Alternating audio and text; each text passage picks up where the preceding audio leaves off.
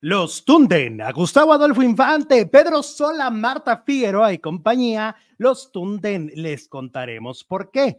Además, Gaby Spanik le dice poco hombre a Pablo Montero y da más detalles del día que se propasó. Por si fuera poco, César Bono también le sacan trapos sucios y la historia se le está volteando.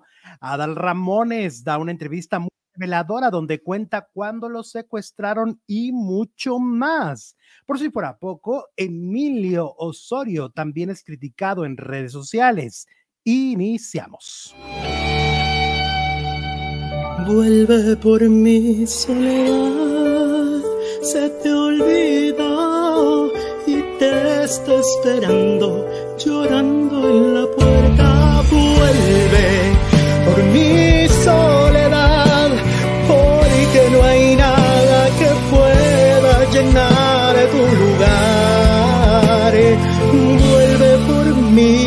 mi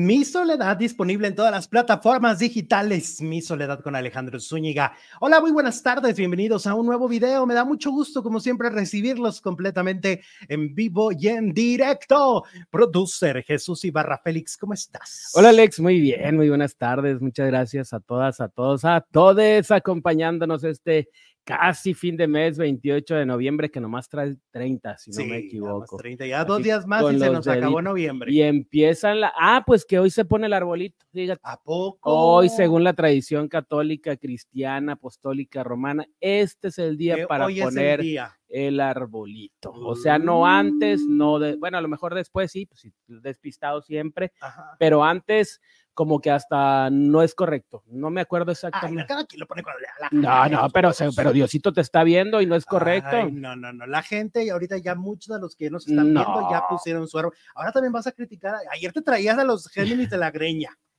Hasta memes subieron en el grupo. ¿A poco de los Géminis? Sí, te los traías de la greña a los pobres Géminis. Ahora contra los que pusieron el árbol ya.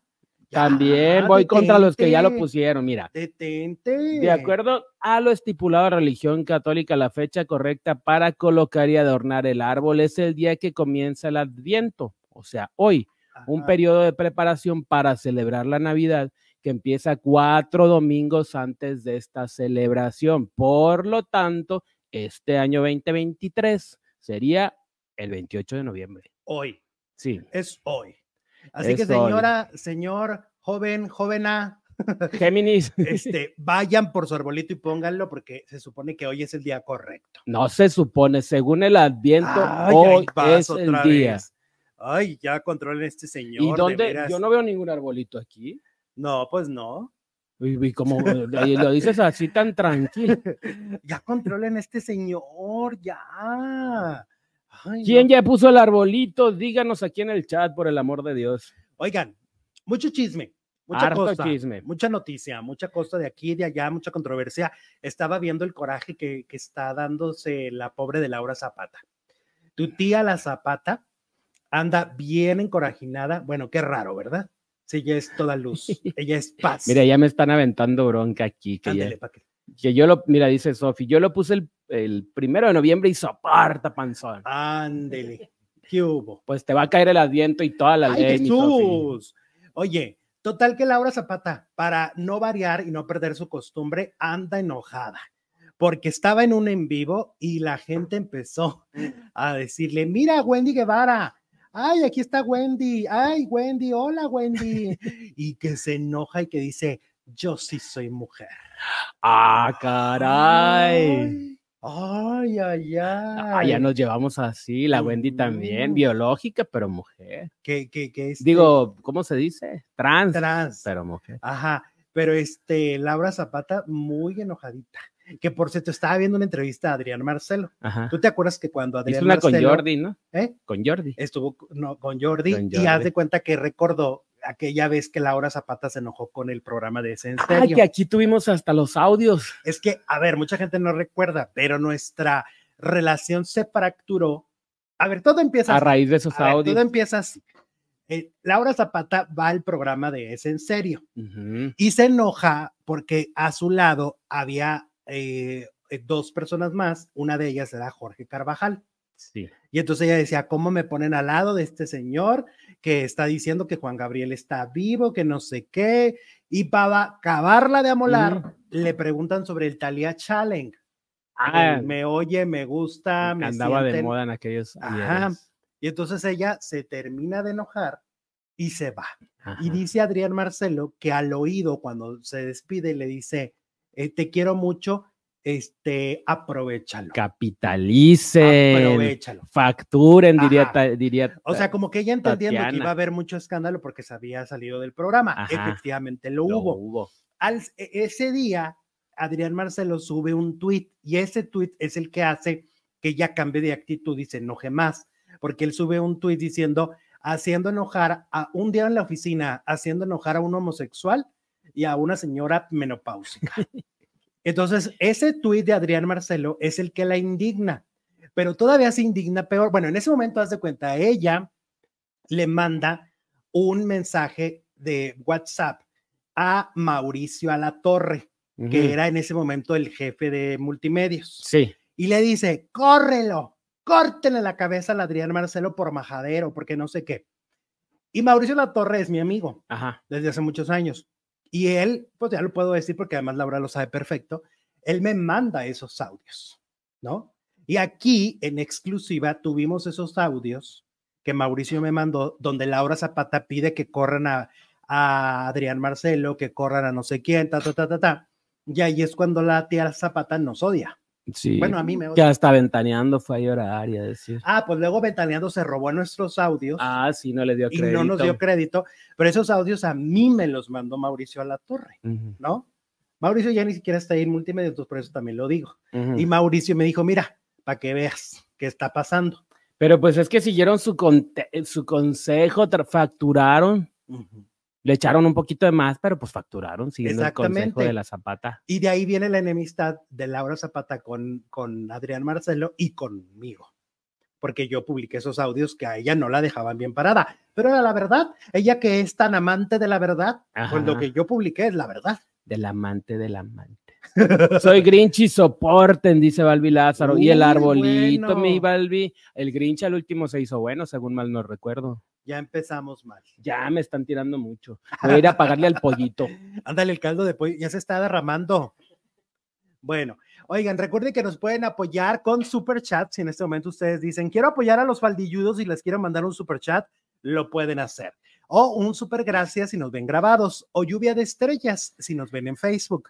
Ahora, oye, en otra cosa, antes de iniciar con las notas ya planeadas, que esta Yaritza eh, se fue, terminó en este, mm, en el psicólogo. ¿Cuál Yaritza? Ya, Yaritza. La Yaritza. es La de. Frágil. A la con R. Ellos no, comen- no toman Coca-Cola de aquí del país, ni pollito. Mi pollito, no les gusta el pollito de Está México. más bueno. Oye, pero a ver, a ver, espérate, allá. a ver, vamos a poner el contexto bien y hablarlo bien. A ver, ella da junto con sus, este, ¿son sus hermanos o qué Sí, son? son sus hermanos. Eh, dan una declaración de que les gusta más el pollo de los Estados Unidos. El pollo no, el chicken. Ah, bueno. Y entonces no les gusta tanto el de México y también hablaron del picante y bla, bla, bla. Y los tundieron en redes sociales. Tal fue el hate que algunas fechas sí se les bajaron, o sea, algunas fechas sí cancelaron. Aquí cancelaron, ¿no? en el paso. En el paso. Este, y luego resulta que dice que tanto fue el, el ataque que terminó en, En en el, en ah, eso sí está feo. La mandaron al hospital. O sea, imagínate, es que recibir hate gratuito no es Pues que no padre. fue para tanto, la verdad. No. Yo tengo primos de allá que dicen barrabasadas peores de que acá la comida y todo. A mí me indigna más que vayan y aplaudan a Enrique Guzmán. Ándale, A mí- exacto. Me indigna mucho más que se le aplauda, un- aplauda a un señor al que tiene unas acusaciones espantosas Ajá. y, y la gente va y... No, pero pues aparte, ¿cuántos años tienen? 14, 15, van empezando. Ajá. Y a, y a- y a esta chica la, Adolescente. la tunden por decir una cosa simple y sin tanta profundidad y sin tanta relevancia en realidad. Es que Mocoso diciendo que no le gusta la comida. Ay, por favor. Nos preocupamos por tonterías, la verdad, ¿eh? Que si cómo se viste la gente, que sí que come la, que sí que no comen, que si esto, cuando hay cosas mucho más profundas en las que hay que señalar, ¿no? Ajá. Pero bueno, que por cierto, fíjate, estaba viendo una entrevista con Eugenia León. Eugenia León, para este, los que no sepan, bueno, ella fue ganadora de un festival que en México se llamaba el Festival OTI. En México y en Latinoamérica era internacional. Y este, y fue un, ella ganó por Fandango aquí, así se llamaba la canción. Y entonces, eh, ella co- contó recientemente en una entrevista con Isabel Ascurain, la mujer más buena de, de la farándula, De la farándula, dicho por. eh, por este Montserrat Oliver. Oliver. Y entonces resulta que ella dice que mucha gente la atacó, primero porque no era famosa, porque ella venía como de música para universitarios. ¿Sabes quién la descubre? ¿Quién? Álvaro Dávila, el, ma- El marido esposo de la Chapoy. Álvaro Dávila va a una universidad y ahí ve y les dice, oigan, estamos convocando para el OTI a nuevos valores. a Es que todos ellos cantaban en lugares que se llamaban Las Peñas, Guadalupe Ajá. Pineda, Correcto. Eugenia León, todos estos trovadores que, bueno, después se hicieron súper famosísimos, empezaron ahí. Sí. Y entonces Eugenia León compite, gana y la gente esperaba que ganara Ariana. Ajá. Y entonces como ganó, como ganó Eugenia, pues era de que hay fraude, que no sé qué, porque aparte ella salía del estereotipo de la figura televisiva, porque tiene rasgos afro. ¿no? De las de Televisa. Exacto, en Televisa era Ojito Verde, Yuri, Isabel Ascurain, Daniela. Romo, muy, muy definido el concepto, ¿no? Muy, muy trabajado por la disquera. Sí, sí, sí, Dulce. Todas ellas son, son este, o blancas o rubias, ¿no? Muchas de estas cantantes ochenteras, la mayoría, las, muy populares. Y entonces eh, ella salía como de esta imagen y le costó mucho porque la prensa le aventó mucho hate, mucho hate y por lo tanto luego el público, o sea, el público no estaba convencido. Y dice que el compositor del fandango aquí vivió deprimido toda gran parte de su vida, porque pues en los 80 sí de terapia no era... Era mal visto, de Era hecho, mal era entonces, estigmatizado. Pues imagínate, no Sí, se fue a todavía tomar- ahí está loquito, fue a terapia. Claro. no se fue a tomar terapia y, y el hate que le cayó en aquel momento y el hecho de haber tenido un triunfo, pero a la vez no, porque el público la rechazaba, el- el- la canción, entonces le frustró mucho toda su vida y, y él murió deprimido. ¿Quién es el compositor? No me acuerdo cómo se llama. Ah, pero, qué triste. Este, murió deprimido, este, según cuenta Eugenia León. Mira, Sandra Ayala también tiene un dato, pero también a Eugenia León le dieron el premio por lo que pasó en México en el 85. Es lo que se dijo en España, ¿no? En Sevilla, creo. Sí, pues es que la persiguió. El triunfo en México la- eh, no estaban de acuerdo. Luego en España dice que, fíjate, se topa a alguien en, un, en el elevador y le dice, ¿ya supiste? Se, se, se- Desapareció. se- de- desapareció México. Ajá. Y ella, ¿qué? ¿Cómo? ¿Cómo? O sea, no le... Estamos hablando del temblor del Del 85. 85, sí. Este, entonces dice ella, ¿cómo? ¿Cómo que, ¿Cómo que desapareció México? O sea, ellos tan lejos, en, en el 85 evidentemente no existían las vías de comunicación que hoy que existen. hoy Por ejemplo, ahora con lo que pasó en Acapulco, pues bueno, sí fue algo tremendo, pero pues se sabía exactamente cómo, cómo pasaron las cosas. Entonces fue muy, muy fuerte. Y por eso también en España, pues decían que le habían dado el triunfo. Como premio de pasado. consolación, claro. O sea, fíjate, ganaron doble y aún así, o sea, ganaron el Festival de México, el Festival Internacional, y aún así el público no apoyó porque decían que no lo merecían. Cuando. Eugenia León es Pero una aparte era gran una cantante. gran canción, era una gran canción que la pueden escuchar en Spotify, en todas las redes. Fandango aquí. El fandango El aquí. fandango aquí es una rolota. Eugenia. León ha tenido una de las carreras más interesantes en la industria de este país. Ha cantado lo que ha querido, lo que se le ha dado y se le ha hinchado la gana. Y eso es de reconocerse. Una gran figura es Eugenia León. Gracias, Edgar. Marcial Alejandro. Ah, es el Marcial Alejandro. Ya. Fue la misma Sí, sí, sí. época del temblor, sí, en el 80 y septiembre del 85, o sea, fue en esos días, en el- un día después, dos días después, Sí, sí, sí, andaba Eugenia en, En en España.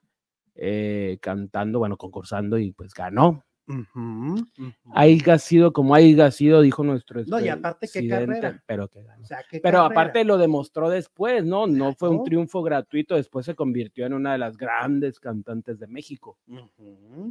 Ey, ahorita se acaban de presentar en, en Chihuahua eh, las tres grandes, ¿no? Ajá. Ella, Guadalupe Pineda y. Tania Libertad. No más. Sí, la, la, la peruana Tania Libertad. La peruana más es maravillosa también. ¿Te acuerdas que un día la tuvimos en uno de los programas? Sí. Qué, qué, qué dama, qué, qué, qué educada. Pues es que son de otro, otra madera, Sí, la neta, sí. son las entrevistas y, y- y ellas solas entretienen, te dan material, bueno. Pues es que lo acabas de decir, están hechas de otra madera. ¿Crees que Luis Miguel planeó su caída en el escenario? Para los que no ven la encuesta, sí, obvio no, y me vale Mickey. Va ganando el obvio no.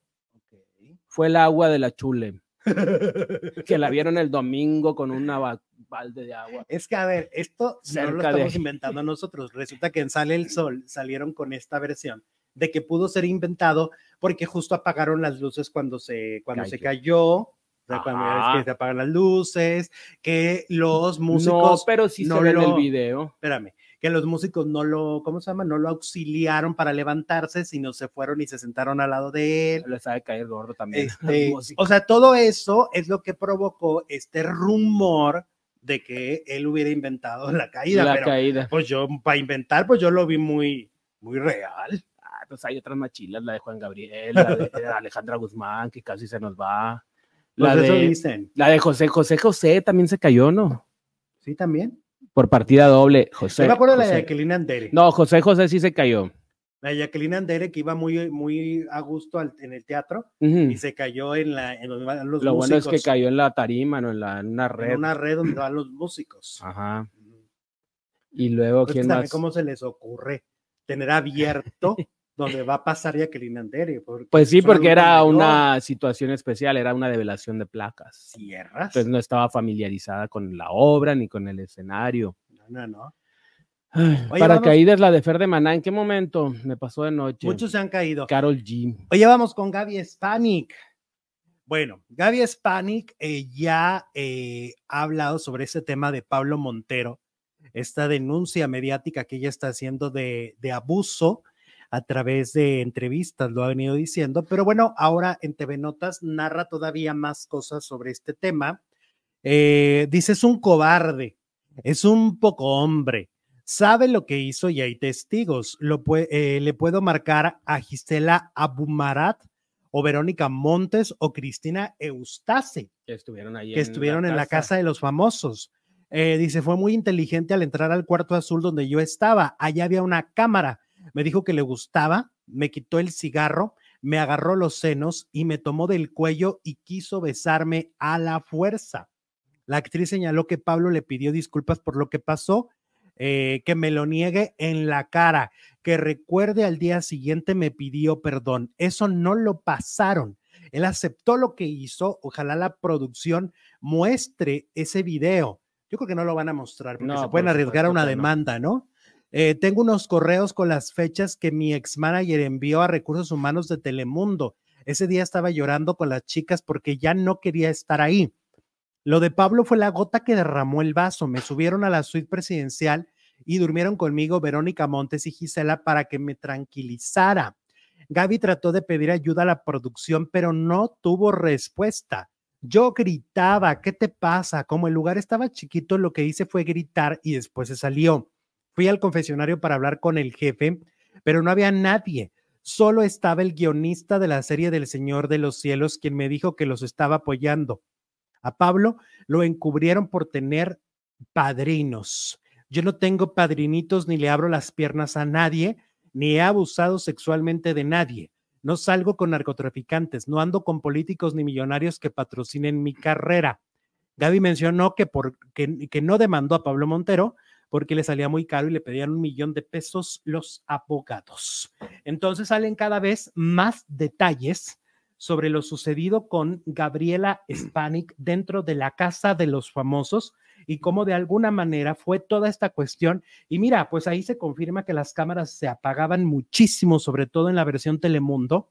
Se apagaron muchas veces las cámaras eh, y también en Televisa, Niurka lo acaba de decir, ¿no? Como Emilio desapareció de pantalla cuatro, tres, cuatro horas Ajá. y después la volvieron, lo volvieron a poner y que también apagaban las cámaras, congelaban una sola toma y ya con eso, ¿no? Había muchos apagones. Sí.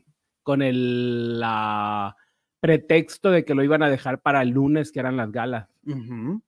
Pues para que no les quemaran las, las notas estas, ¿no? Entonces Sí. muchas cosas no pasaron. Parece que lo de Gaby, pues es una Pues de Gaby ya está poniendo nombres ahí en la mesa, ¿eh? Oye, pero aparte se le pasa a tirar sus habladas que si no anduve con narcos, que si Claro. a otras famosas, Por supuesto. que salen en libros y que Sí, sí, pues la que estaba también en la misma temporada que ella, Alicia Machado, Alicia Machado. que siempre se ha dicho. Ajá. Entonces, ya está diciendo nombres de personas de producción, está poniendo el dedo en la llaga, ¿no? Sobre lo que sucedió, a lo que en este momento, todavía una semana después de la denuncia, Telemundo en The Mall siguen sin emitir un comunicado. O sea, les Sí, está porque valiendo. Pablo Montero ya habló y ella ya le dijo, poco hombre, acéptalo. acéptalo. Pero por parte de, la- de las, de las compañías, se están haciendo como si no hubiera pasado nada. Pero hay una denuncia de, es una actriz famosa a nivel internacional, es una figura relevante. Eh, es una mujer denunciando que dentro de su programa de televisión, dentro de su reality show, vivió abuso y no emiten una opinión. ¿Qué está pasando? O sea, necesitamos una versión oficial. ¿Y quién será el padrino de Pablo Montero? Y yo sí creo que tenga padrino, ¿eh? porque así como que actor, actor, y salen todas las novelas, hasta Ay, no protagónicos. sé. No sé, pero bueno, pues ella dice que sí tiene padrino. Le te creo, Gaby. Ajá.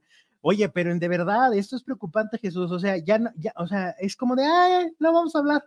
Nos vamos a hacer como que Pero vamos a aparte, nadar de yo creo que lo toman como Gaby siempre denuncia y nunca se queda callada. Ay, ¿dónde- ay ya Un lo toman a más. chiste. Es Gaby Spani la que denuncia. Ajá. Pero pues no. Sí, lo toman como un chisme más, Como pero esto no es un chisme No. Porque vuelvo a decir lo que dije la semana pasada. ¿Qué va a pasar?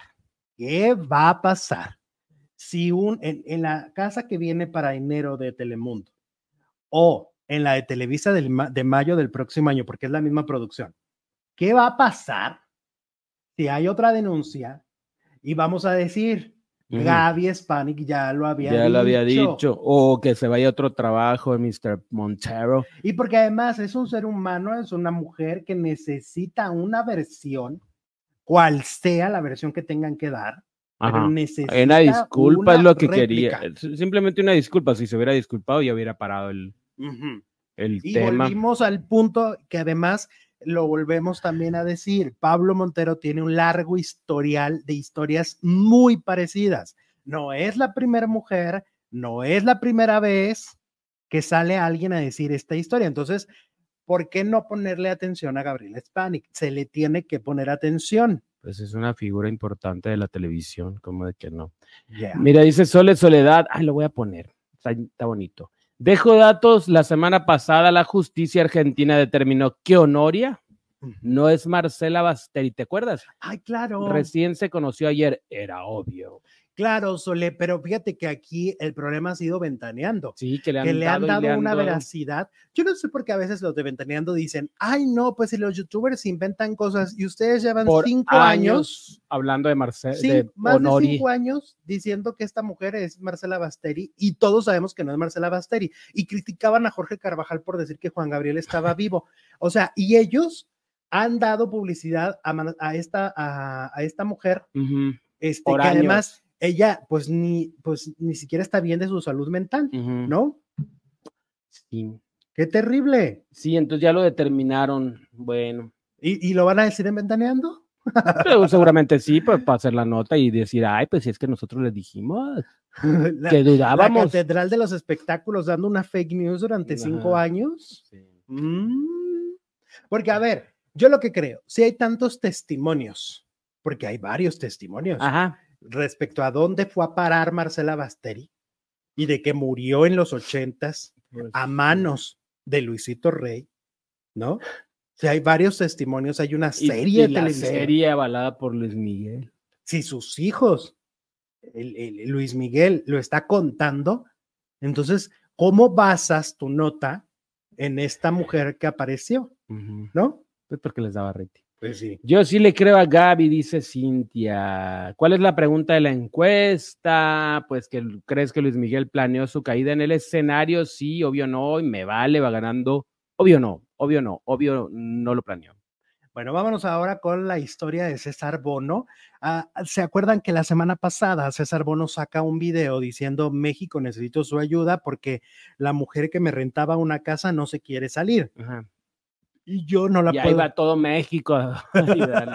Menos Gustavo Adolfo. Menos Gustavo. Gustavo Adolfo, Adolfo dijo, no. ¿Quién es ese vato? Ajá. Y entonces, ay, como si, y luego me da risa porque hay unos que describen, ay, ¿cómo no lo vas a conocer? Es sarcasmo. Es obvio que era sarcasmo que estaba diciendo porque, porque César Bono lo agredió Tuvo una hace bronca tiempo. con él. Claro. Entonces, bueno, este César Bono sale, pide ayuda, pero pues las cosas se están volteando, Jesús, porque ahora hay una denuncia de esta mujer a la que él ha señalado como la mujer que no le quiere pagar la renta. Hagan de cuenta que es como el señor Barriga y, Y, y don Ramón. Don Ramón. Ajá, versión 2023. Pues la inquilina deudora denuncia a César ante la Fiscalía de la CDMX por supuestas amenazas. Jessica López asegura que ha sido amedrentada por el actor. De acuerdo con lo informado por Carlos Jiménez a través de su cuenta de Twitter, la mujer interpuso una denuncia ante las autoridades contra el actor por supuestas amenazas. Denuncian, dice a César Bono por amenazas. Jessica López acusó al actor en la Fiscalía de Justicia de la CDMX. Asegura que entre marzo y agosto él le llamó y envió mensajes de voz para amedrentarla, que amenazó con dañar a sus hijos y tenerle una sorpresita que le dijo, yo soy una persona muy querida en mi país. En base a eso, denuncia. Ahora, yo voy a preguntar, a ver, señora, si usted no está pagando la renta, aparte tiene un, este, ¿cómo se llama? Un casero muy bravo que la está amenazando, ¿por qué no se va de ahí? Pues sí. Esa es mi, esa es mi pregunta. O sea, ¿por qué primero no le pagas? O sea, ¿bajo qué justificación, argumento no le pagas la renta? Porque lo que está ahora argumentando es otra cosa. Lo primero, el Sí, problema está como empieza queriendo desviar el tema principal, que es que tiene meses sin pagar la renta. un año, Un año, bueno, 12 meses. o sea, un año sin pagar. Ajá. Entonces, imagínate. Entonces, yo creo que sí, aquí se está desviando el tema. No dudo que César lo haya hecho, no dudo que César Bono haya mandado esos mensajes, porque seguramente pues está encabritadísimo porque no la puede, es, debe ser muy impotente si eres un casero, de no poder sacar a esta señora al mismo, y al mismo tiempo no recibir tu dinero, ¿no? Pero tampoco justifica que se le aviente como pues amenazarla, ni decirle que le tiene una sorpresita. Obviamente que no está bien, obvio no, pero tampoco está bien que la señora no pague y mi lógica y mi sentido común me lleva a preguntar, ¿por qué no se ha ido de ahí? Si está recibiendo amenazas y no quiere pagar la renta, ¿por qué no Pues se va? porque tiene casa Gratis. gratis. ¿Qué está esperando? Que se muera César Bono y que a lo mejor quede la Capaz casa. con tanto que se ha dicho que está enfermo y todo eso, pues en una de esas está esperando. Acuérdate que estuvo muy grave. Ajá. Entonces, en una de esas, esta señora deja de pagar al ver que está tan grave y decir, mientras son pedazos, son manzanas. aquí vivo gratis. yo aquí vivo. mientras, mientras los hijos heredan o quien vaya a heredar o que no sé qué. Ahí hay un plan con maña de parte de esta mujer. ¿no? Y su denuncia no quita lo otro, porque la que primero cometió un delito, pues es ella, al no querer salirse de su casa. Así va la historia. ¿Qué vale? ¿Qué vale? ¿Qué vale? Ujú. Oigan, denos like, por fin. Venga. 597, vamos a llegar a mil, mil, mil, mil, mil. mil. Yo le mil. creo a Frankie River la toalla del mojado. Yo le creo. Frank. ¿Te acuerdas de la toalla del mojado? Sí, porque a ver, ella no está argumentando y diciendo, oigan, yo ya le pagué y lo estoy demandando porque me está difamando. Ajá. No, no, no. Ella dice, ah, lo voy a denunciar porque me amenazó porque no le pago la renta. Ah, Mm, que viva. ah. ¿Y de dónde es? Este, de Extra- CDMX, ¿no? extranjera, sí. Y luego ya desmintieron que trabaja en el IMSS, o sea que le mostró documentos falsos a, a Ah, César Bono. César Bono. No es su casa y punto, dice Fernando Parrat. Exacto, no, es, tu casa, casa. salte. ¿Por qué llevo días sin poder ver la encuesta? Dice Carla. Por cosas de YouTube. No es de No nosotros. entendemos por qué. Yo ahorita ya les puse hasta un mensaje fijado ahí para que la lean este, en el chat, pero pues la verdad es que no sé. No, no. Saludos desde Panamá, desde Ciudad Panamá, dice Francisco Meléndez. Hola, Paco. ¿cómo Hola, estás? Francisco. ¿Será Géminis la deudora? Mm. Yo, mira, Mutis. Yo Ya, con los Géminis los amo y los respeto. Eso, qué Doy bonito. mi vida por ellos. Ay, doy- no, como Chanik Berman. Doy mi sangre. Doy mi Te sangre. doy mi sangre, Géminis. Así es. Oye, Los Géminis son la onda. Yo tengo muchos. Mi mejor amigo es Géminis. César. Ah, Y es lo máximo, mi Cesarín. Los de Jalisco nunca pierden y cuando pierden arrebatan, dice el dicho, será de ahí. Ay, Dios. No, dijiste que es es de, extra, Es de de la Ciudad de México, ¿no? La mujer es de Ciudad de México. ¿Sí? No mencionaste que era de otro país, No, jamás en la vida. no. Ah, entonces. Andas en ácidos. Bueno. Oye, vamos con Adal Ramones. Adal Ramones dio una entrevista con Mara Patricia Castañeda para contar su vida. Y fíjate que contó, dice que, que a veces le sirve mucho cada cierto tiempo hablar de lo del secuestro. O sea, cada cierto tiempo porque ¿Le sirve a él? sí, es como una catarsis, Ah, porque es un episodio que los marcó para siempre, que lo marcó para toda la vida. Este, él contó, fue un, fue un secuestro récord, fue una semana Oh, ok, pero muy sí. intenso porque durante toda la semana lo tuvieron dentro de un closet con candados. Ay. O sea, estuvo todo el tiempo encerrado en un lugar pequeñísimo, encerrado ahí. En un, en un- ajá. Este, dice que curiosamente, fíjate que él había leído unos de estos libros que sacaban de, ay, de- eran, eran como unos suplementos de, de los ochentas y noventas, y que ahí había sacado un suplemento de secuestro y habían dicho ahí, si te llegan a secuestrar, ¿qué hacer? Y entonces, entre las cosas que decían es que tú le tendrías que hacer creer a, las, a los secuestradores que te vas a infartar, que te va a dar algo y que están al límite. Porque si tú empiezas a, eh, a- a normalizar y hablarles tranquilo y hola, ¿cómo estás? ¿Cómo amaneciste? No, pues aquí hacen amarradito. como amigos. Ahí tú muy bien y uy, güey. Entonces, obviamente, pues el, el secuestro se puede alargar. Pero él, cada que le abrían la puerta del closet, Ujú. empezaba a gritar, como de que me voy a infartar, o sea, como que estuviera ahogando. Y entonces ellos decían, ¿qué hago con este? Ujú. Tenemos que solucionar rapidito porque ese se nos va a ir. Ajá. Entonces, esa era una de las recomendaciones. Fue una semana.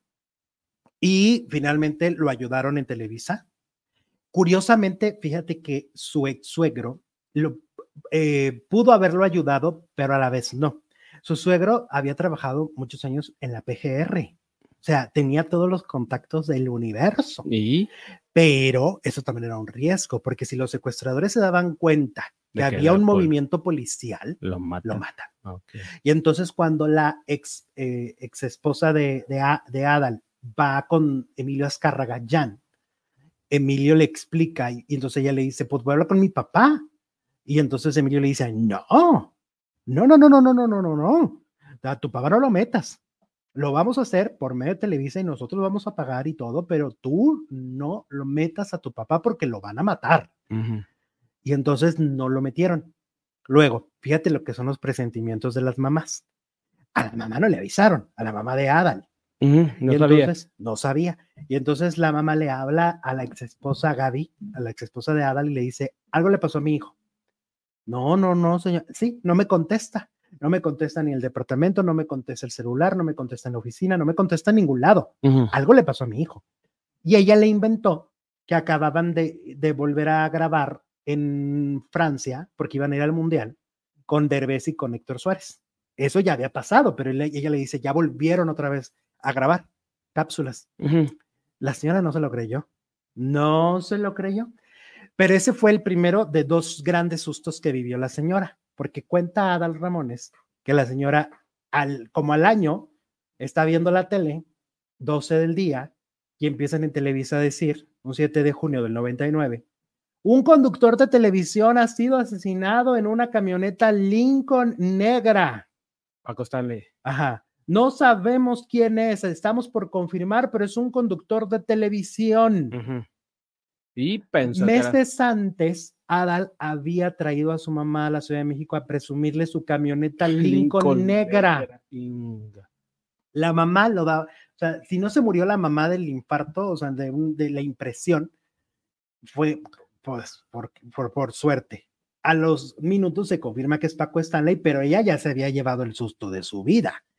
Entonces, cuenta esto Adal Ramones. La entrevista está muy interesante. También cuenta que él es el que decide terminar con otro rollo. él estaba ya muy agotado, muy cansado. Habían sido 12 años muy intensos porque él no solo hacía otro rollo. Él salía de gira por toda América todos los días. Es decir, el, el, martes estaba en otro rollo, pero el miércoles estaba en Canadá y el, y el jueves estaba en Estados Unidos y el sábado estaba en México y era gira tras gira tras gira y él le pide a Televisa dejar descansar. Pensó que en un año iba a regresar. Y al año le hablan y le dicen, oye, ¿ya? No, otro añito. Y lo, otra vez, porque tenía exclusividad. No, y no, y no, y no volvió. No volvió otro rollo. Entonces, él platica un poco de, de, todo esto. La entrevista está muy buena, yo se la recomiendo. Eh, está buena porque él quiere soltar. Ya sabes que mi Mara no sé, mi Mara como que le no pone se las concentra. preguntas y no las aprovecha. Exacto. No se concentra. Eh, siento que, no sé, es dispersa. Ujú. Yo siento que no les pone la atención que podría ponerles. pasar la oportunidad. Ah, y lo que crees que dijo que no es como Flor Rubio dijo que era un malagradecido Con, con TV Azteca. Azteca, que no es cierto. Dijo, no, o sea, a mí me trataron muy bien, pero pues mi lugar donde me siento más a gusto, pues es Televisa. Pero aparte, cuando supuestamente habló mal de Televisa, yo recuerdo que los que hablaron mal fueron los de hoy. Y él, como que, ay, jiji, nada más se reía. Ajá, Que le decían, no, aquí los foros están más grandes y más Claro. bonitos y no sé qué, y no sé cuánto, y ya volviste, ta, ta, ta, tu, tu. Pues sí, pues ya estaba volviendo, tenía que seguirles el juego. y dice que lo trataron muy bien y que, y que le pagaron muy bien, porque Ok. pues, acuérdate que se lo llevó Ciurana. Bueno, aparte quiere, vol- quiere volver, quiere volver. quiere volver, quiero volver. Quiere volver, volver, volver, diría Chente Elvia Corte. ¿Cómo está mi Elvia? Saludos hasta Canadá. Nos manda tres dólares. Algo de Géminis leí por ahí. A ver. Ándele, Jesús. Mira, dice, hola guapos, by the way, Jesús, soy Géminis. Lo de güey es para ti, lo de Géminis Ah, mira, mira. pa' mí. ¿Qué tal? Sí, mi Elvia. Qué bonita, los Géminis son adorados, diría, diría Talía. Oye, vámonos con más, porque hay más chisme. Nicola Porchela, oye, lo está defendiendo. Oye, por cierto, yo ya vi, ya ves que habíamos comentado la foto que circula donde se está besando con Wendy, Wendy. Guevara. Yo ya vi. Es Era Laura. Zapata. Ya cállate. Oye, no, es un video. Es un video Ajá. donde hay público abajo gritándoles. Beso, beso, beso. beso, beso, beso, y empiezan a jugar y les toma tiempo, ¿eh? Ajá. Le toma sobre todo a él, le toma tiempo aceptarlo. Darle el beso. Ajá, no es que era una fotografía cachándolos infraganti, Ujú. ¿va? Como que les ganó el deseo. No. Hubo coqueteo. y luego yo qué hacía. ¿Qué estás diciendo? Ay, Es una canción. no. Ay, no. Bueno, total que a Nicola Prochela lo defendió Galilea Montijo. Después de que no se presentó, llegó a las 2 de la mañana a la fecha que tenía en Mexicali. ¿Va? El argumento que dice Galilea es que lo mandaron, haz de cuenta que lo mandaron de el vuelo de CDMX a Tijuana, Y el evento era en, en, Mexicali. Entonces, Ah, en carretera tenía que irse de Tijuana a a. Mexicali. Como dicen, si no hubiera querido llegar al evento, no hubiera llegado. Llegó, pero pues llegó como ellos lo trasladaron, porque se supone que ellos mismos lo trasladaron de, en, en carro, ¿no? Y entonces parece que, pues realmente Nicola fue víctima de la desorganización, ¿no? Sí. De los empresarios. Porque pues primero te lle- en vez de volarlo directo a, Ti- a, a Mexicali, ¿por qué lo volaron a Tijuana? Pues por, no sé, a lo ¿Por mejor barato? no había vuelos a esa hora. Pueden Puede ser, ser. tantas O cosas. barato, a veces también porque es barato. También dice Lola Cortés que a veces los mandan en los vuelos de las 6 de la mañana. para ahorrar. Para no, ahorrar. pero es que también si tienen obra a las 8 y es el único vuelo, pues, pues es ese o es ese. Pero entonces calcularon mal, porque el- obviamente los empresarios son los que fueron por él también. Son los que llegan por ellos al aeropuerto. Ellos no llegan solos. Entonces, algo pasó ahí, algo se organizó mal, quién sabe quién fue. El caso es que Nicola Porchela no se presentó, ¿verdad? Es un soldado de Dios, dice ahí su tatuaje. Ándale, mira. Bueno, Emilio, Emilio Osorio, ya ves que esto está muy curioso. Esta historia está rara. Primero, mucho amor para Carol, ¿no? Ay, no, comemos del mismo plato. Ay, no, la amo. Ay, no. Y nunca se apareció la tal Caro en- afuera de la casa de los famosos. Nunca. Nada, nada, nada. Y luego le decía, si aún andamos, mándame una señal. Así, Y la señal, nunca llegó. pues nunca llegó. Y entonces, ahora Carol acaba de decir, pero acaba, acaba, acaba. Hace cuatro días acaba de decir, ya no andamos. Bueno, no dijo ya andamos, dijo estoy soltera. Ah. Entonces todo el mundo dijo, ah, entonces ya no anda con Emilio. Hace cuatro días. A los dos días de eso, él se empieza a besuquear en una fiesta donde estaba Niurka, porque cumplió años. En esa fiesta se empieza a besuquear con una de Acapulco Shore. Ajá. Al siguiente día, o sea, a los tres días de que Carol dijo eso, empieza a mostrar fotos, fotos, fotos, videos, videos, videos, fotos, fotos, fotos, con esta chava, con la nueva, la nueva novia. Qué rara historia, ¿no? Como por. O sea, ni siquiera, se supone que era el más enamorado del planeta. Y a los dos días de que tu ex está diciendo que es soltera, que acaban de terminar, tú ya te muestras como si llevaras mucho tiempo con esta chica, porque parece que anduvieran, no sé, no sé, a mí, mira, dime mal pensado, dime, dime mal pensado. Mal pensado. Soy mal pensado. Pero, Pero a ver, ¿cuál es tu siento que es una campaña. campaña Parece de... campaña de por- promoción de tengo novia. Así lo veo yo. Así está diseñado. Como si fuera una campaña de, de- subimos historias bonitas, subimos esto, como lo mismo pensé durante todo su noviazgo con Carol.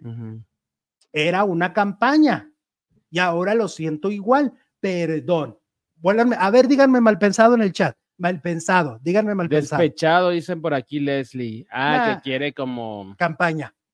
campaña. cam- Campaña, campaña. Ahora, vámonos con Wendy.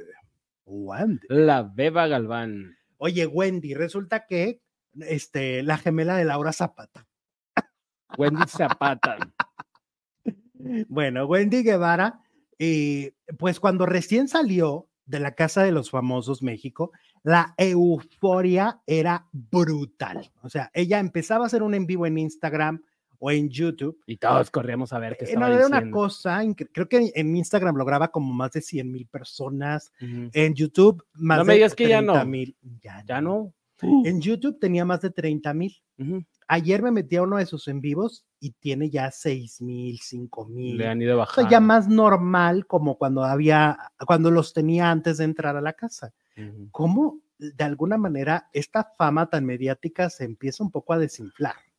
¿No? Sí. Ahora el asunto va a ser, ¿se va a quedar ella en el medio o no se va a quedar? Esa es la pregunta, porque ¿cuántos personajes de moda hemos tenido? El problema es que ella no quiere hacer shows y ella nació haciendo shows y en las redes, por supuesto, de las Sí, redes sí, brincó sí, a los shows, pero si ya no quiere hacer shows y comerciales y todo eso, pues no sé si a lo mejor quiere aprovechar el momento para hacer comerciales y después volver a los shows o de plano ya no quiere hacer shows. Pues quién sabe. Ahí las que salen perdiendo son las otras perdidas, porque las otras perdidas sí viven de los shows Sí, sí, claro, claro. y son un trío.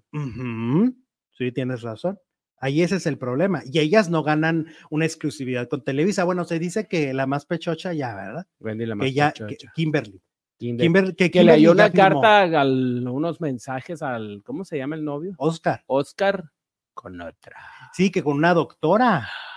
Que con una doctora, pero también a ella le ha, le ha cachado mensajes con hombres. Ah, no, entonces. Ajá. Opening. Felipín Rubio presente en la casa. Llegué tarde, siempre me confundo con la diferencia de horario aquí en USA, pero aquí presente. No, dice Felipe, no te confundas. Acuérdate, es una de la tarde, hora de CDMX todos los días. Entre una de la tarde a una 15, una 20 máximo, estamos nosotros al aire. Aquí estamos. Es un, es un aproximado. Ya chole con la Wendy, dice María Judith. Ay, No, pues mientras siga. la- mientras siga dando información, seguiremos hablando de ella. Aparte es bien, o sea, sí le habrán bajado los bonos en, los, en las redes y todo, pero tú la ves y la simpatía la sigue teniendo. Obvio, obvio, obvio. Nació con ella y se va a morir con ella. Claro. Oye, vamos con Daniel Bisoño, que volvió a desaparecer de Ventaneando. Él lo dijo, voy a estar entrando y saliendo. Sí, o sea, ya no va a trabajar por lo que entendemos por un buen tiempo, no sabemos por cuánto, no va a estar constantemente, porque acuérdate que hay dos piezas que eran inamovibles, ¿no? Que eran Pedro Sola y él. Porque Pati Chapoy va cuando le da la gana, ¿no? Ajá. De toda la vida. Ya tiene como 20 años yendo cada que le da la gana. Y, las y los demás los turnan, ¿no? A los demás, a Rosario, a Mónica, a Linet y a Ricardo. Sí. Pero los seguritos siempre eran Pedrito y Daniel. Daniel. Daniel. Y, entonces ahora, pues Daniel ya, ya no es seguro. Ya no. No, bueno, pues mientras tenga una condición, una enfermedad, pues le da prioridad a su salud y se va a ausentar cuando se tenga que ausentar. Oye, es que sí es fuerte lo que le ha pasado, ¿verdad? Es Pues muy, no es un delicado. chiste, no es un Es chiste. muy delicado, aunque Pati Chapoy y compañía como que lo han querido siempre estar como, como escondiendo, pero al mismo tiempo él lo confirma, él lo dice y además físicamente es muy notorio. Pues sí, no se puede ocultar. Su majestad, Charlie Mapachito, está en la casa. Oli. Hola, Charlie. Abrazo, abrazo, mi Charlie. ¿Cómo estás? Que todo esté bien. Saluditos. La comunidad te quiere y te, te quiere y te apapacha desde, desde que nos contaste pues la noticia. Alex dice mal pensado, no más bien, piensa mal y acertarás. Sí, Abrazo a todos. Éale. Bueno, ahora vamos con Gustavo Adolfo Infante, que lo volvieron a tundir. Fíjate, es que Gustavo es como la panini. O sea, ¿Cómo? aunque nomás diga hola, lo van a ir a tundir. ¿Por qué dijiste hola? ¿No? No, no, eh, eh, escribe adiós o no sé. Es como cualquier cosa, siempre lo van a atacar. Entonces ahora él se aventó la, la primicia antes que nadie de lo de este, ¿cómo se llama? Ajá. Lo de la caída de Mickey. Sí, fue el primero. Exactamente, él Ok. publicó de última hora, Luis Miguel se cayó en su sexta arena de Ciudad de México, el golpe fue muy fuerte. Y entonces en sus redes sociales, en su tweet, lo pueden ir a checar, le empezó a llover que amarillista, que se levantó y volvió a cantar, eres un amarillista, pero a ver, él no está diciendo se murió, Se está diciendo se se cayó. ni está diciendo se desnucó, ya no va a volver a cantar, ¿no? Está diciendo se cayó en su sexta arena de la Ciudad de México. El golpe parece muy fuerte. Punto. Y la gente, mira, les dicen, le dicen, no fue fuerte, este, eso es mentira, hasta se rió de la caída. O sea, ¿cómo de que no? La caída sí, yo sí vi una caída fuerte. ¿Tú? Un utazo. y entonces lo tundieron a Gustavo por andar dando la nota de, de este, de Mickey, lo tundieron. Que después se convirtió en un notón Para todos, para todos. para todos, para todos. Oye, y luego Pedro Sola. Ay, Pedro Sola, hace mucho que no, no estaba de renegado. Ya ves que por todo reniega. Que te des cuenta. Mira, yo me quería comprar unos lentes como los de Pedrito, pero ya los vi, no me gustan tanto.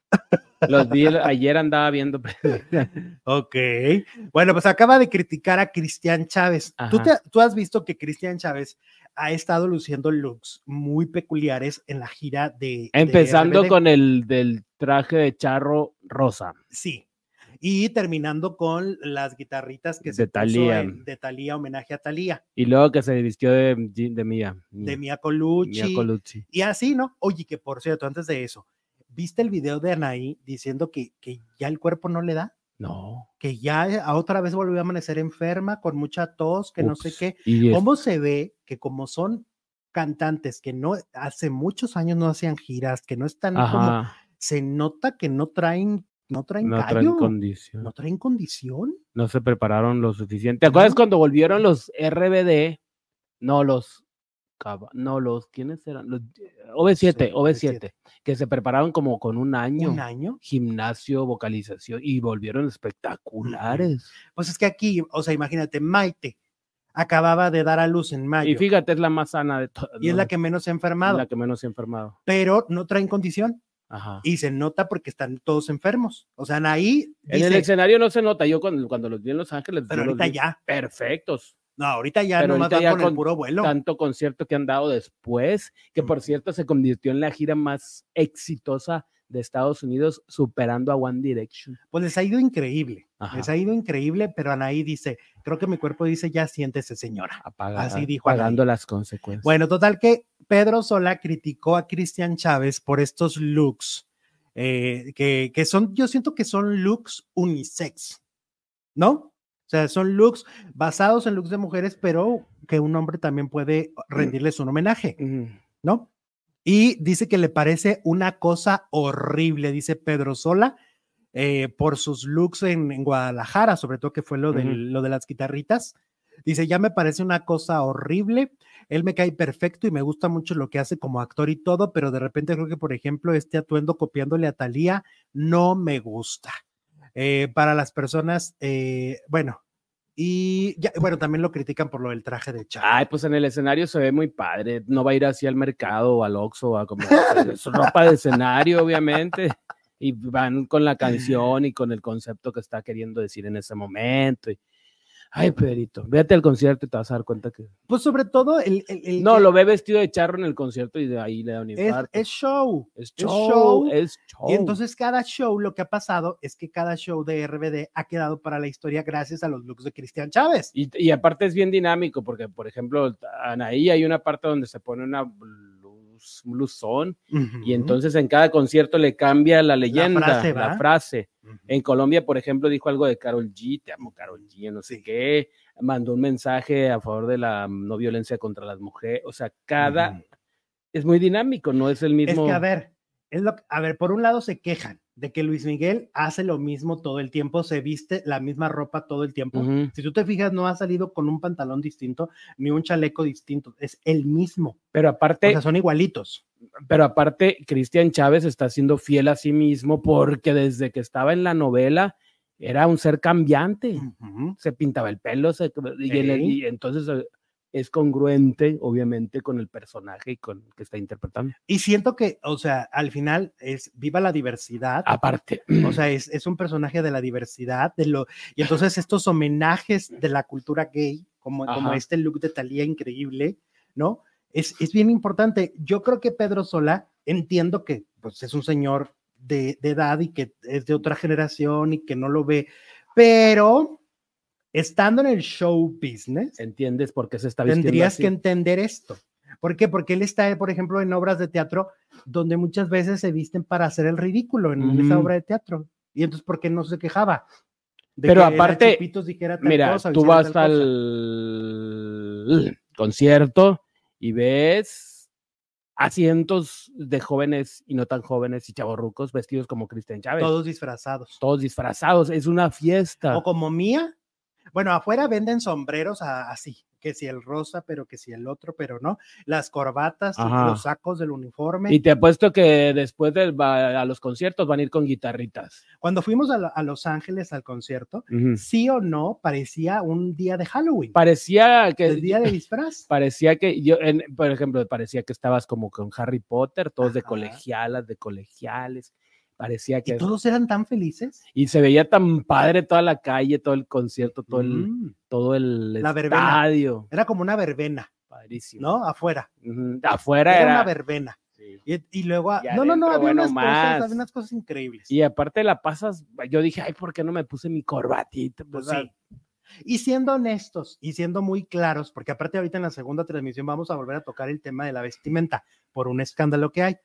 Pero siendo muy claros, ¿qué daño hace Cristian Chávez con vestirse así? Dime. Yo prefiero, y voy a volverlo a decir, y me vale, y me vale tres pepinos. Yo prefiero ir a aplaudirle a Cristian Chávez vestido con sus guitarritas de Talía que ir a aplaudirle al viejo hediondo de Enrique Guzmán. Enrique Guzmán. Cochino. Estaban y en cambio. Ventaneando, en Ventaneando aman a Enrique Guzmán. O sea, Pedro Sola, ¿por qué no se escandaliza por lo que están diciendo de Enrique Guzmán y se escandaliza por las ¿Por qué guitarritas no de lo cuestiona y por qué se mete con las guitarritas? Con las guitarritas, no. Con las guitarritas, no. No, no, no. Oye, y luego Marta Figueroa otra vez. Va otro lío. Que supuestamente anda peleando con Marifer Centeno. Que porque Marifer Centeno la desmintió. ¿Te acuerdas cuando supuestamente le había llegado un audio con inteligencia artificial de parte de Juan Gabriel? Y era justo cuando Marta Figueroa estaba sacando este documental en Unicable. Que después entendimos por qué defendía tanto la teoría de que Juan Gabriel estaba vivo, porque traía un estaba documental. preparando. Marta Figueroa explicó que ella desde el primer minuto, cuando, cuando empezó lo de la muerte de Juan Gabriel, Ajá. ella recibió una llamada de alguien de la funeraria que le dijo, pues haz de cuenta que le dijo, ay, pues la caja de zapatos no trae tenis, ¿no? O sea, no trae muerto. En serio. Ajá, no hay cuerpo. Andaba de parranda, no estaba Ajá. muerto. Y que entonces Marta empieza a decir, ¿y por qué no lloran los hijos?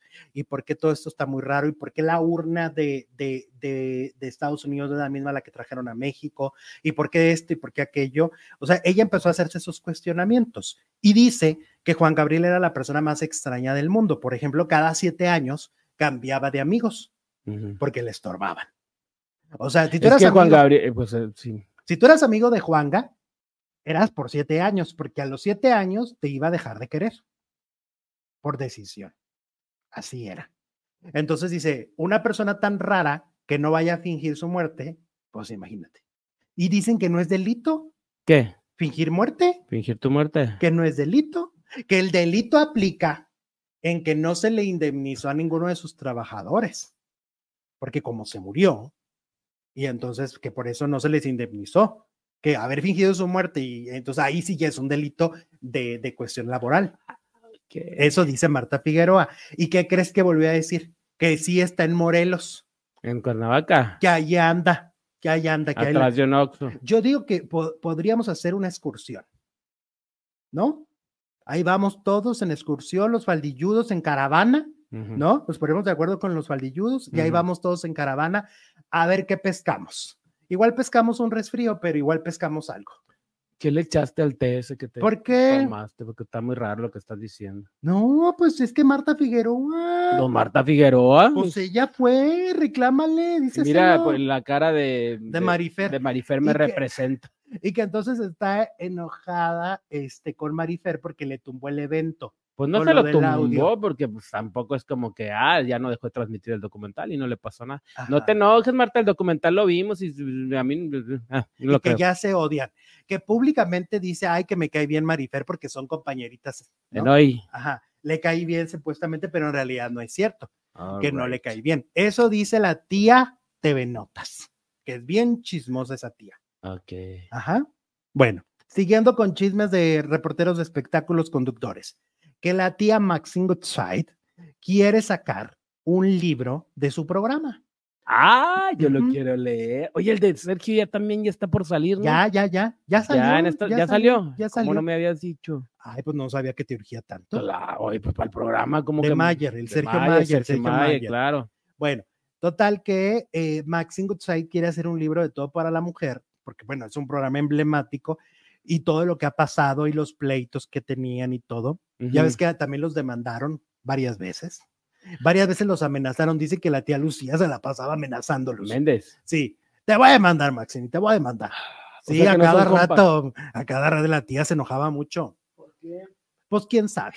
Pues total, que ahora dicen que a lo mejor va a sacar un, un libro y que en- obviamente va a haber un capítulo para Anita la más bonita. Órale. Pues Anita también debería de sacar un libro, Pati Chap, todos, imaginan. Bueno, el de la Chapoy lo sacó y Ay, estuvo, Cha- men- la Chapoy es muy aburrida. estuvo, estuvo muy aburrido, sí, sí. la sí. verdad. Ya sacó uno de venta. tenía que no sé decir. qué. Y bueno, no hizo ni ruido. no Estaba hizo- horrible. El, el- o sea, era. Y luego Mara también sacó otro más. Ahí sí también estaba bien feo el de Mara. más. Sí. Es que no le no sueltan. mm, se ¿Sabes cuál estaría bueno si Gustavo sacara? Porque ese sí se atreve a decir cosas. Él sí, es bien él sí, pues sí, en el Es programa. bravo, es bravo. Bairuchis también que nos cuente. Ah, ya está, crees. Que nos cuente. eh, eh, eh. El Hotel Roma. Así se llamaba. ¿Sí, no? Porque, porque su, su, su damo de compañía, ya ves que está de moda la palabra por lo de, Ah, ya era Chichico. eh, sacó su libro. Ah, sí. Él fue, mira, sacó, quién sabe dónde andará el libro. Él sí monetizó. Él sí fracturó. Fíjate qué, qué padre, ¿no? Le das unos madrazos a, Y a saca alguien mi y- libro. Y, te- y sacas un libro. Ajá. Oye, qué onda, ¿no? Qué rollo con este Pues sí, que el mundo está al revés. Oye, pero cómo lo dejó, qué Pues feo. casi lo mata. Como Santo Un, Cristo. un salvaje, ¿no? El más ah, fue una, una golpiza salvaje y atroz. A ver, efemérides, efemérides de la princesa. Nos dice Susana que leamos. A ver, princesita. Ahí está. Hoy se cumplen nueve años de la muerte de Chespirito. Oh my God. La truculenta muerte de Chespirito. La extraña muerte La de extraña muerte de Chespirito. Chespirito. Oye, hay muertes medio extrañas, ¿no? Mira, por ejemplo, la de la de Chespirito, ¿no? Que se dice que no fue el día que se dijo, porque luego ya tenían un, un homenaje preparado. Pues se murió un día y al siguiente día ya tenían el Azteca con 50 mil niños Es vestidos de probable que lo hayan este, como guardado en el congelador mientras organizaban todo, ¿no? No andaba de la micha por ahí. Lo mismo dicen de, de Vicente Fernández, que no murió el 12 Que, no murió, que, lo, que lo dijeron que el 12 para que checara con la Virgen. y no sé qué. Ajá. Lo de Chespirito dicen que fue cortina de humo porque estaba lo de los Ayotzinapa. desaparecidos de Ayotzinapa. Y luego, el, el otro día Origial también dijo que a, a él, a él, a él se le hace muy raro lo de María Félix, ¿Qué? el haber muerto el día de su cumpleaños. O sea, Ah. que- que fue muy peculiar el haber muerto el día de su cumpleaños. Bueno, pero ahí no se dice que hayan cubierto algo turbio del país, por ejemplo. No, pero que a lo mejor pasó otra cosa, o sea, Ah. que ella podría haber tomado la decisión. Ah, ok, ok. Que ya no quería cumplir más años. Y luego, por ejemplo, la de Juan Gabriel. También es una cosa muy extraña porque muere el día que se transmite el último capítulo de su. de Lo mismo pasó su serie. con, con, con Raúl Velasco, ¿no? Que había un programa homenaje de siempre en domingo y murió el día en domingo, para empezar. Como de casualidades extrañas, ¿no? De, de ciertos personajes. Pues no será que uno mismo dice, ay, pues el domingo para mí es muy cabalístico, me muero el domingo. No sé, O pues quién sabe. Ahora, también Juan Gabriel, por ejemplo, particularmente iba a estar en Ciudad, bueno, en El Paso, que pues, prácticamente no llegó, Juárez, no llegó. llegó. Bueno, oye, ya vamos a transmitir a la, a la siguiente, ¿no? Pues vámonos. Vámonos en este momento porque dicen que Fernando Colunga va a ser papá. ¿Cómo van las audiencias? Les tengo las audiencias del, del maleficio y solamente le tienen que dar clic aquí donde diga reproducir ahora. Va a aparecer un cuadrito, reproducir ahora, reproducir ahora en segundos y le dan clic. Y regresamos La Virgen se llevó a papá, decía Flor Rubio. Es demasiado. con lo de Vicente. Ándale.